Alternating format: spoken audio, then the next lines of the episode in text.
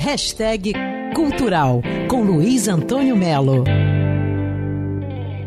President Kennedy was a riding high. Good day to be living and a good day to die. Eu abri a coluna com Mr. Bob Dylan, Prêmio Nobel de Literatura, porque eu vou falar de um cara que traduz Bob Dylan e conta a história do Brasil de uma maneira inusitada, sem rococó. O cara é Eduardo Bueno, também conhecido como Peninha. Ele é pesquisador, escritor, ele escreveu, por exemplo, Descobrimento, Capitães do Brasil, A Coroa, A Cruz, A Espada, enfim, o cara é fera. Por isso que eu recomendo o canal dele no YouTube, que se chama Buenas Ideias. Isso mesmo, Buenas Ideias.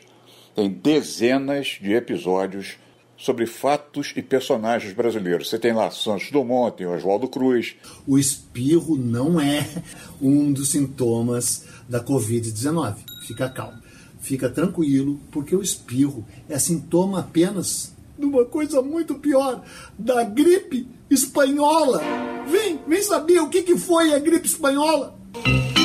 Eu vou, eu vou pra casa agora eu Volta pra escola, volta pra escola e estuda a gripe espanhola.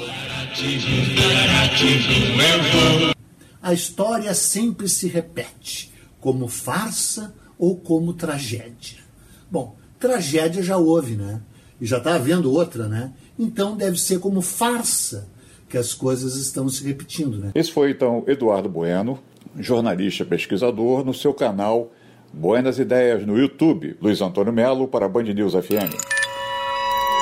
Quer ouvir essa coluna novamente? É só procurar nas plataformas de streaming de áudio. Conheça mais dos podcasts da Band News FM Rio.